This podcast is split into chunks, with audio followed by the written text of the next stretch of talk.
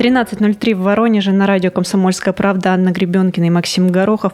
Обсуждаем сегодня самые важные новости Воронежа и области. Добрый день. Конечно, одной из таких э, наиболее ключевых новостей является возможное подорожание проезда в городском транспорте. И подорожание уже скорое, что называется рубрика «Приехали». Да, такая внеплановая у нас образовалась. Об этом речь идет уже давно, но конкретики по-прежнему мы не слышим. И правительство области продолжает свой диалог с перевозчиками по этому вопросу, мэрия продолжает свой диалог с перевозчиками по этому вопросу все друг с другом находятся в диалоге, в котором почему-то э, сами жители, сами жители участвуют как-то опосредованно. Да, они могут только монологично высказывать свои претензии, порой в непечатной и нерадийной форме. Так вот, э, вчера в Доме журналистов прошла пресс-конференция, посвященная этому злободневному вопросу, на которой присутствовали как раз и представители управления тарифов областного правительства, и представители мэрии, и сторона перевозчиков также была представлена. И вот как раз Евгений Бажанов, руководитель управления по государственному государственному урегулированию тарифов правительства Воронежской области попытался объяснить, чем же вызвано подорожание проезда. Давайте послушаем.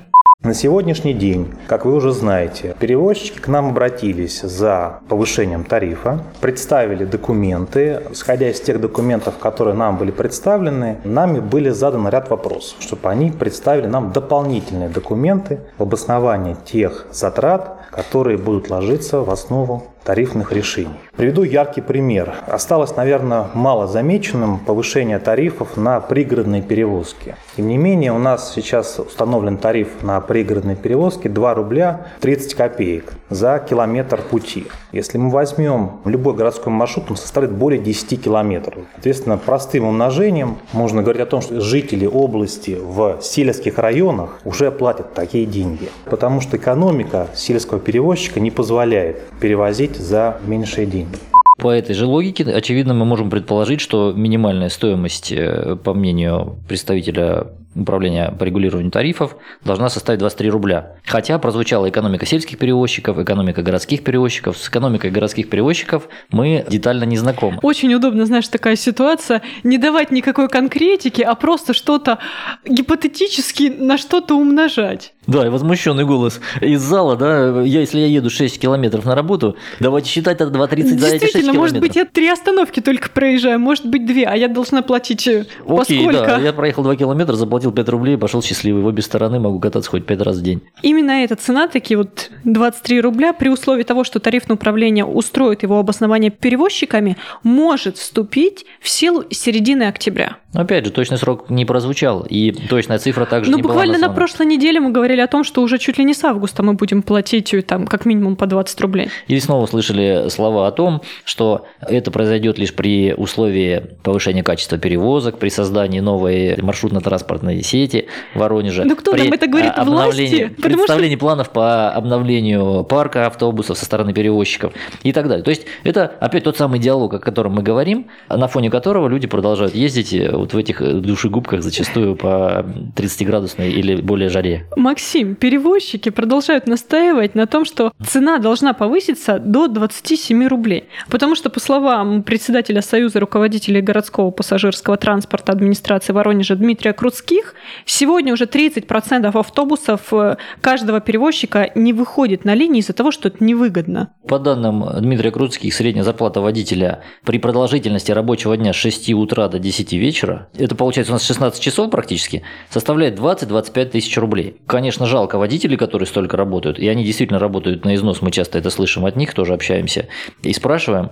но все-таки, во-первых, кто позволяет такой режим оставлять регулярным, да, и, во-вторых, сама эта цифра тоже мне не очень понятна. Если мы, например, рассчитываемся безналично с водителем, несмотря на то, что уже есть способ оплаты с помощью банковской карты, то кто учитывает эти денежные потоки? Кто поймет, сколько водитель отдал своему начальнику, а сколько он положил себе в карман. Понятно, что есть какая-то приблизительная статистика, есть практика, наработанная многими годами, но как эти цифры обоснованы, действительно ли это 20-25, а не 45-50, к которым должны стремиться, по мнению Дмитрия Крутских, показатели заработной платы водителей, совершенно не очевиден ответ. Я уже упомянула о том, что треть автобусов не выходит на линии, потому что невыгодно. Но по словам Дмитрия Крутских, летом особенно остро встает эта проблема, потому что люди просто уходят на другие подработки. Давай послушаем. Сегодня те доходы, которые имеют водители транспортных средств пассажирского транспорта, они не соразмерны с теми доходами, которые они могут зарабатывать в летний период времени там, на каких-то строительно-отделочных работах. И с мая месяца пошел достаточно сильный отток водительского состава из системы пассажирских перевозок именно вот на летний период. За счет этого достаточно тяжело сейчас манипулировать и заставлять водителей работать и в ночное время, время и соблюдать те нормы и требования, которые они непосредственно должны соблюдать, работая в пассажирском транспорте. Просто банально водители бросают и уходят в силу того, что они практически ничего не зарабатывают. Ну, еще раз повторим, что, по мнению перевозчиков, цифра 27 рублей должна изменить ситуацию, должна мотивировать водителей, потому что позволит повысить зарплату и поможет обновить э, парк автобусов, который еще оставляет желать лучшего. Ну, в любом случае это будет происходить не так, что мы повысили стоимость до 27 рублей, и на следующий день мы получили хороший транспорт, вежливое обслуживание, круглосуточное курсирование по маршрутам. Потому ну, что действительно смешно сейчас слышать, что в ночное время сейчас не могут работать работать э, водители. Ну, потому что ну, круглогодично позже 10 ты никуда не уедешь. Маршрутки просто не ходят. Nесмотря на то, что зимой нету этих отделочных работ столь массовых, Никаких. на которые ринулись все маршруточники, посчитав невыгодным свою текущую деятельность. Абсолютно согласен. Тем более, что сама арифметика здесь возникает довольно любопытно. Если мы возьмем э, действительно это повышение, 27 против нынешних 17, это получается на 10 рублей сразу, пусть даже не за раз, а там пару раз в течение года.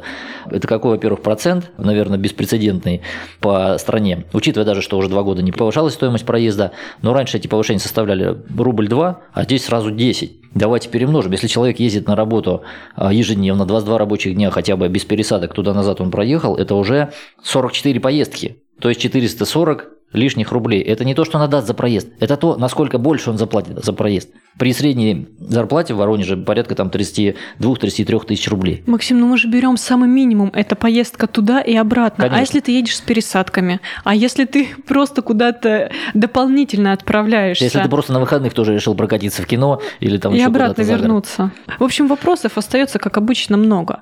И буквально вчера я видела много сообщений в соцсетях появляется по этому поводу. И одно было примерно такого характера, что я на самом деле готов платить и там чуть ли не по 50 рублей, лишь бы были нормальные условия. Но опять же, кто нам может гарантировать все удобства в этом транспорте, да, даже если подорожает транспорт в два, в три раза, совершенно непонятно.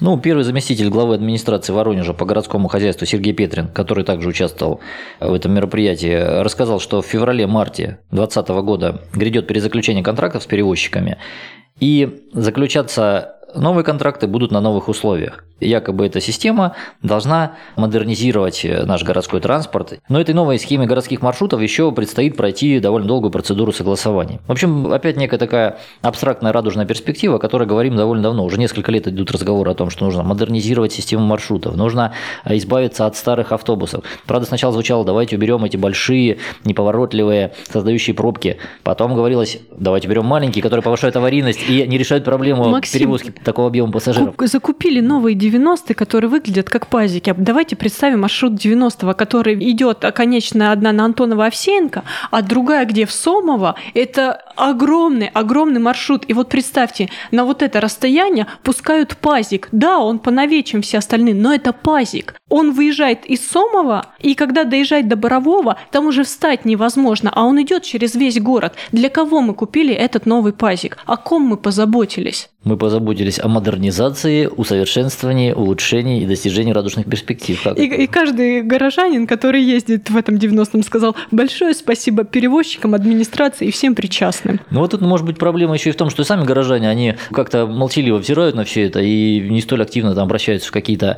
инстанции, призванные решать проблему. В ту же мэрию, к тем же перевозчикам, везде висят эти телефоны. Потому что никто вроде как не выражает такое массовое недовольство. Так оно и так сойдет, может быть. Да, поэтому закачивать качество оказываемых нам услуг мы, в общем-то, тоже вправе бороться бороться. Там, если водитель курит в автобусе, если он не дает сдачу, говорит, иди своими копейками куда-то там, это, где-то их набрал на паперть обратно, допустим, или он не предоставляет терминал безналичной оплаты и так далее. Хотя бы даже те процедуры, которые есть, они ведь не используются людьми, не говоря уже о каком-то таком осознанном выражении неприятия политики по тому или иному вопросу. В ходе голосования, в ходе каких-то общественных слушаний. Ну, мы сейчас далее, ушли прям с тобой настолько глубоко, это, понимаешь, это ну, про ну, уровень доверия к администрации, к власти, к тем органам, которые за это отвечают. Нет, Потому это, что... нет, это про уровень активности молчаливого большинства, которые пользуются этими услугами и якобы участвуют в этом диалоге. На самом деле молча смотрят на него пока со стороны. Ну, Максим, вот я как человек, который периодически подвергается вот таким атакам молчаливым со стороны маршрутчиков, когда тебя просто мотает по всему салону или когда тебе не дают сдачи,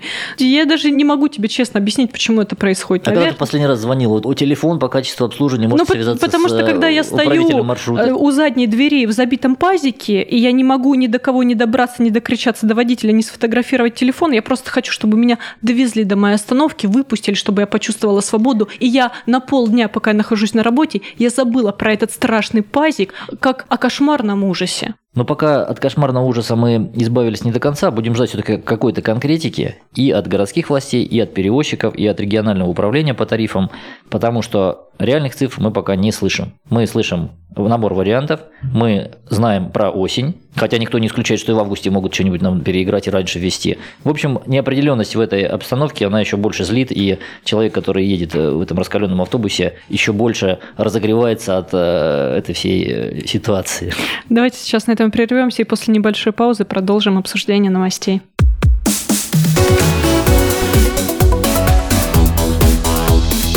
Тема дня.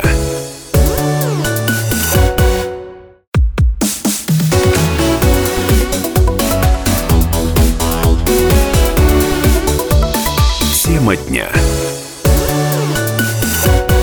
На 97,7 FM Анна Гребенкина и Максим Горохов продолжаем обсуждать самые важные новости Воронежа. Далеко от транспортной темы, затронутой нами в первом блоке, мы пока не уйдем, потому что следующая важная новость – это закрытие мостов в городе. В мэрии сообщили, что ремонт э, виадуков на улице Ленина возле Работницы и на улице 9 января недалеко от городского дворца культуры начнется уже в 2019 году. Новость не так, чтобы сказать новая. Опять же, эту тему мы давно обсуждали, но не было понятно, когда же их начнут ремонтировать и перекроют ли движение по обеим полосам.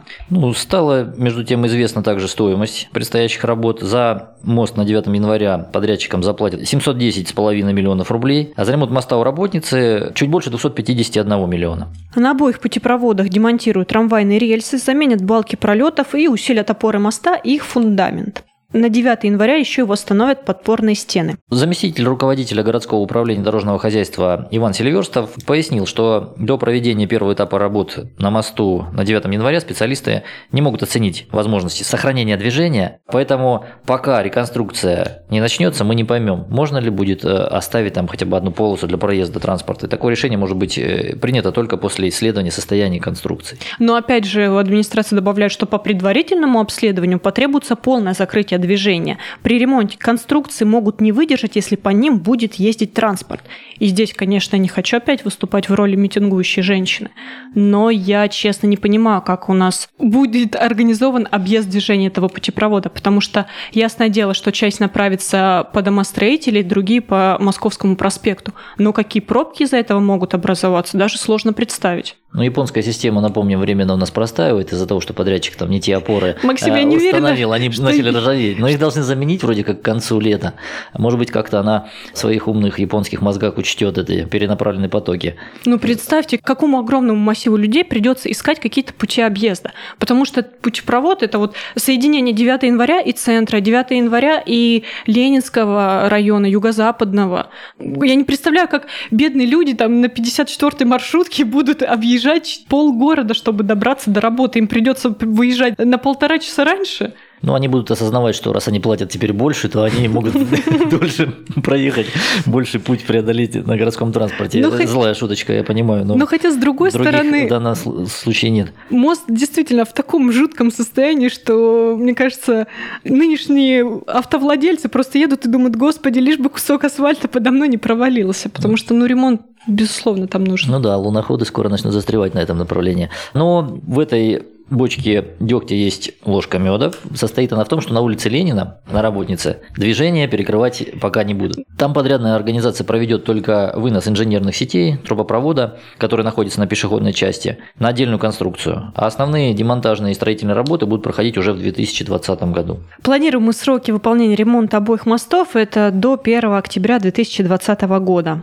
Мэр Вадим Кстенин рассказал, что оба контракта двухгодичные, поскольку требуется провести огромный объем работ, и проекты уже получили положительное заключение госэкспертизы. Теперь объявлены торги, и те суммы, которые мы назвали, 710 миллионов за мост на 9 января и 251 у работницы, они теоретически еще могут снизиться в ходе этих торгов, но практика показывает, что не кардинально это произойдет. Но добавим также, что в 2019 в нынешнем году стартуют работы по капитальному ремонту моста через водосброс. На него планируют потратить 103 миллиона рублей еще 400 тысяч. Такова максимальная цена контракта. Торги на этот объект тоже объявлены. На мосту заменят балки пролетов, разберут и восстановят э, покрытие. Но пока что это только планы, а между тем у нас проходит ремонт Северного моста. Он начался в середине прошлого месяца.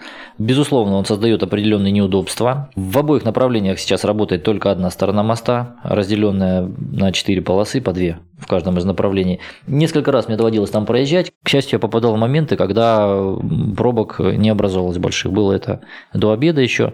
Поэтому как-то транспорт там все-таки циркулирует. Однако стоит произойти ДТП, конечно, движение блокируется, и понятно, что схема это временная, ненадежная и создает дополнительные сложности. Мост ремонтируют поэтапно, и вот по опубликованному ранее графику работы на одной половине должны завершиться 25 июля, затем дорожники приступят к ремонту противоположной стороны.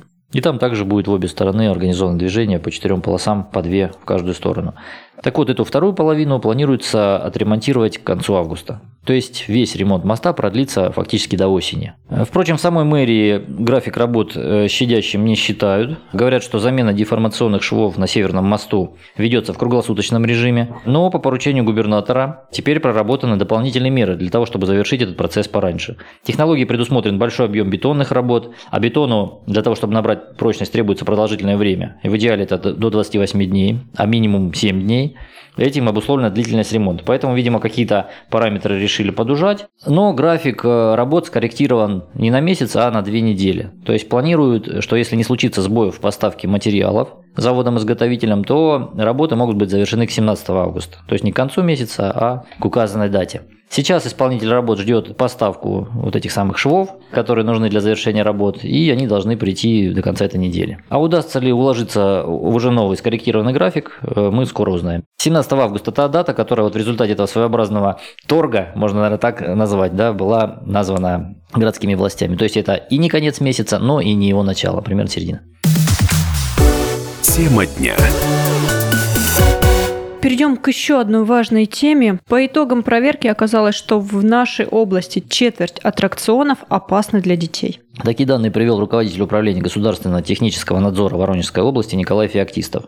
По его сведениям, в области действует 198 аттракционных установок, из них 85 в Воронеже и 113 в районах. Из них проверили 169 аттракционов, и в Воронеже 44, а в районах области 6 из них эксплуатировались с нарушениями. То есть это примерно вот та самая четверть, о которой мы сказали. По словам Николая Феоктистова, нарушения возникли из-за высокого износа установок, низкого уровня обслуживающего персонала и в целом безответственности владельцев качелей-каруселей. И завершилось это все тем, что Гостехнадзор выдал бизнесменам 8 предписаний об устранении недостатков. Речь идет о неисправности ремней безопасности, отсутствии информации для посетителей, информационных журналов ежедневного контроля исправности аттракционов. Но здесь возникает такой интересный момент, что несмотря на все эти нарушения, привлечь к ответственности, к реальной ответственности владельцев просто не получается, потому что не проработано законодательство. Поподробнее об этом рассказал сам Николай Феоктистов. Давайте послушаем. Если они в плохом состоянии, только профилактические меры. Предупреждение, уведомление, предостережение. Но привлечь к ответственности мы можем только после происшествия мы ждем выхода постановления правительства. Когда мы будем наделены данными функциями или какая-то структура другая. Но на сегодняшний день только по решению суда мы можем комплексно обследовать, проверить, направить представление в прокуратуру, а принять мер прокурорского реагирования, сами материал направить в суд. Ну, это вы понимаете, процесс на стадии завершения будет сезон закончится. То есть пока неисправная железяка кого-нибудь не покалечит, не дай бог, мало кто реальную ответственность может понести. И, соответственно, степень э, оперативности реакции на такие вот рекомендации, о которых сказал Николай Феоктистов, она тоже вызывает много вопросов. Ну, кроме того, надзорное ведомство не имеет права проверять аттракционы, которые расположены в торговых центрах. Это тоже такой нюанс. Да, мы знаем, что такие примеры тоже есть. Правда, там существует правило, что те аттракционы, которые 2016 года вводятся, они должны соответствовать новому порядку лицензирования и так далее. То есть здесь есть определенные тоже нормы, но кто должен за всем этим следить, совершенно не ясно. Еще интереснее ситуация с батутами. Вот всевозможные надувные конструкции, которые именно сейчас мы видим на улицах городов. Их могут проверить лишь сотрудники управляющих компаний или ТСЖ, на чьей земле расположены эти аттракционы, ну и, соответственно, администрация районов, чьей территории относится это место. Очень интересно мне такой потенциальный диалог. Вот приходит чиновник районной управы, например, к владельцу батутов, говорит, у вас батут представляет опасность для пользователей. А как вы докажете? Как вы докажете, как вы будете мерить, где у вас бумажка, по которой вы будете сверять какие-то параметры, где у вас оборудование, которым вы будете его исследовать, где специалисты, которые придут э, к какому-то мнению на этот счет. То есть это лишь такой душеспасительный разговор, да, ребята, ай-яй, тут что-то люди жалуются, что у вас от батута дети отлетают на 2 метра на беговую дорожку. Максим, ну рада только то, что в этом году все-таки не было зафиксировано каких-то серьезных случаев, чтобы дети пострадали на аттракционах. Ну а самим детям и их родителям, конечно, мы советуем быть внимательнее при выборе мест активного и порой экстремального отдыха, обращать внимание на состояние этих аттракционов. Если что-то вас не устраивает, но все-таки хотя бы в ту же администрацию обращаться, чтобы она те самые душеспасительные разговоры как минимум провела. На этом мы сейчас прервемся и продолжим разговор через несколько минут.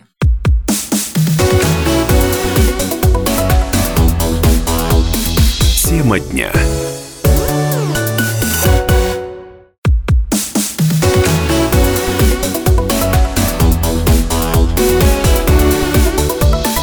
Тема дня.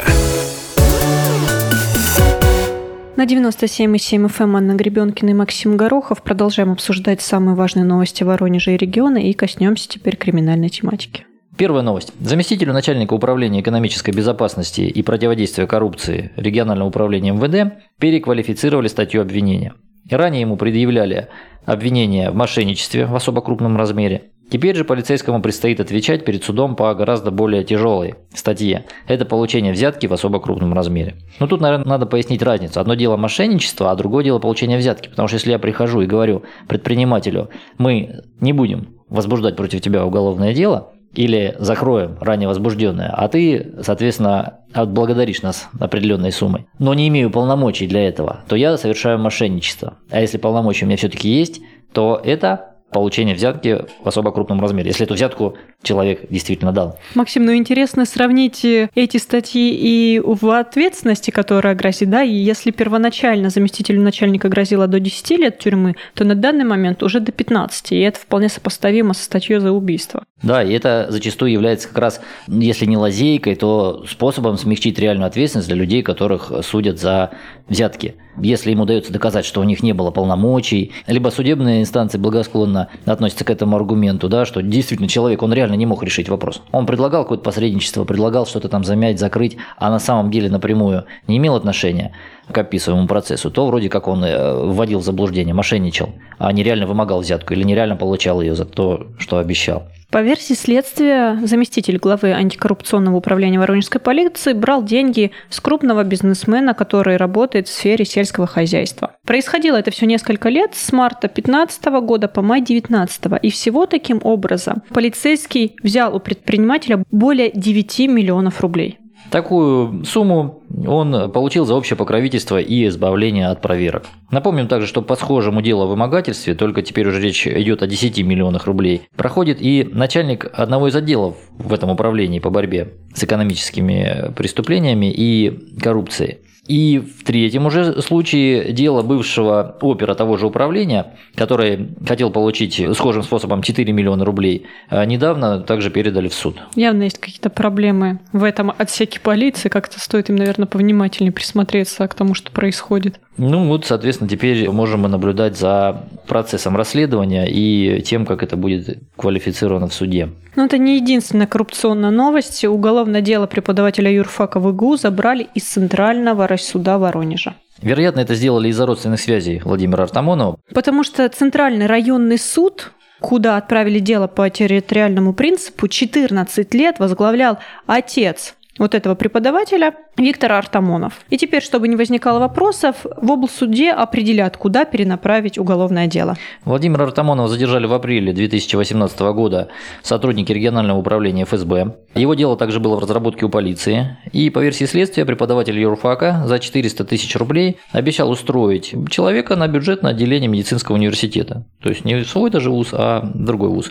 По целевому назначению регионального управления Федеральной службы исполнения наказаний. Так вот, при получении части указанной суммы его и задержали. Отвечать перед судом преподавателю предстоит по статье покушение на мошенничество в крупном размере. Вот та самая статья, которую мы недавно упоминали. Да, то есть, видимо, следствие считает, что у него не было реальной возможности пристроить человека по целевому направлению в другой вуз. Но на данный момент э, обвиняемый находится под домашним арестом. Той весной, когда задержали Владимира Артамонова, была просто целая серия подобных случаев на юрфаке. Потому что под подозрение в служебном подлоге попал замдекана по ускоренному обучению Павел Шабанов. Его обвинили в том, что он поставил троечку без проверки знаний, но Шабанов отделался штрафом всего лишь в тысячу рублей. Кроме того, под следствие попал аспирант юрфака Гигазник Махсудян, в то время трудившийся в адвокатской конторе. Его обвиняли в том, что он пообещал студентке заочного отделения помощь со сдачей экзаменов тоже за деньги. За это прегрешение он получил год условного срока. Был еще случай с двумя студентами экономического факультета, которых подозревали в посреднических услугах по сдаче экзаменов и зачетов на юрфаке за деньги.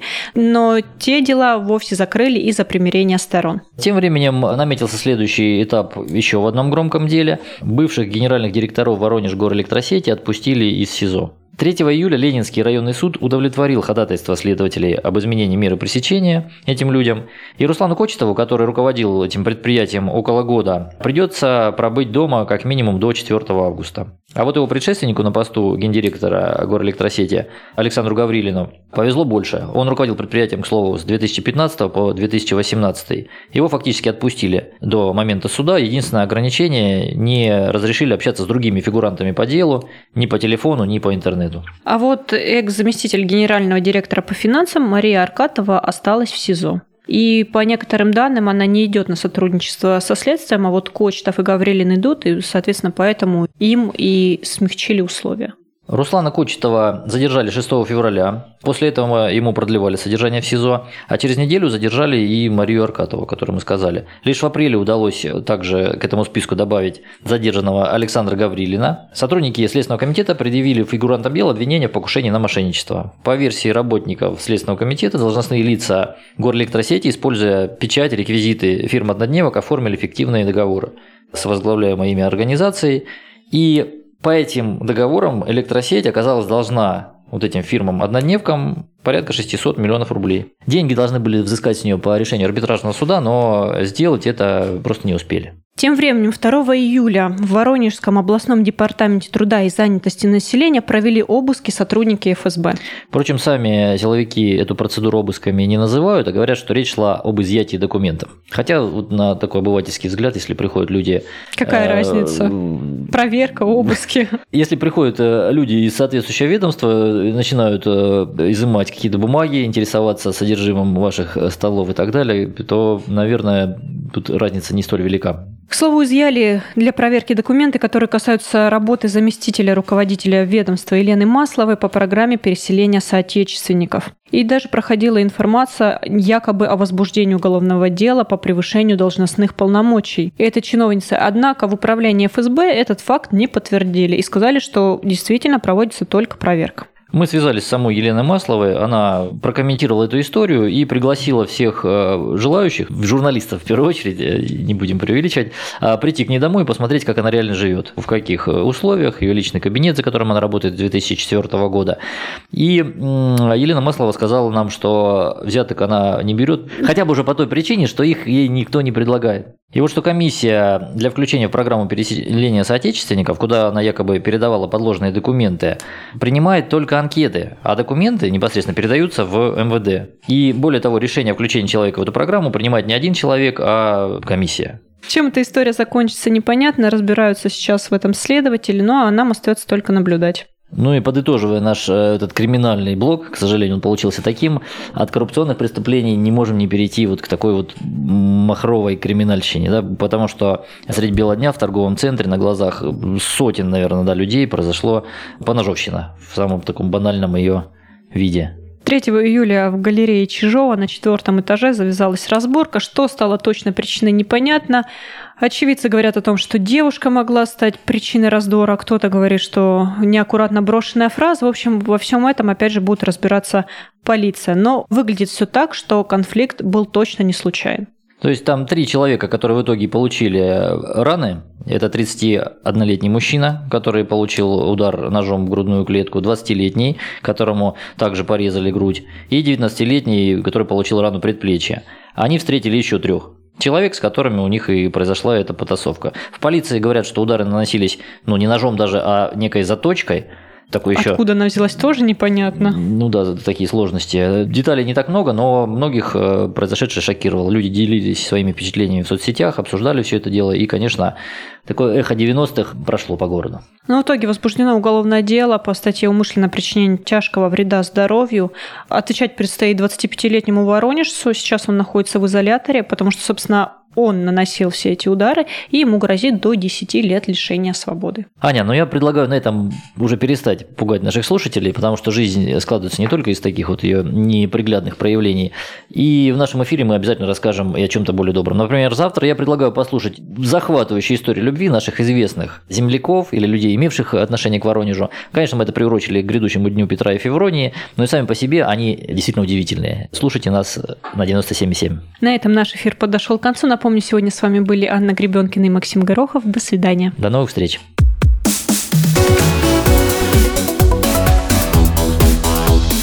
Тема дня.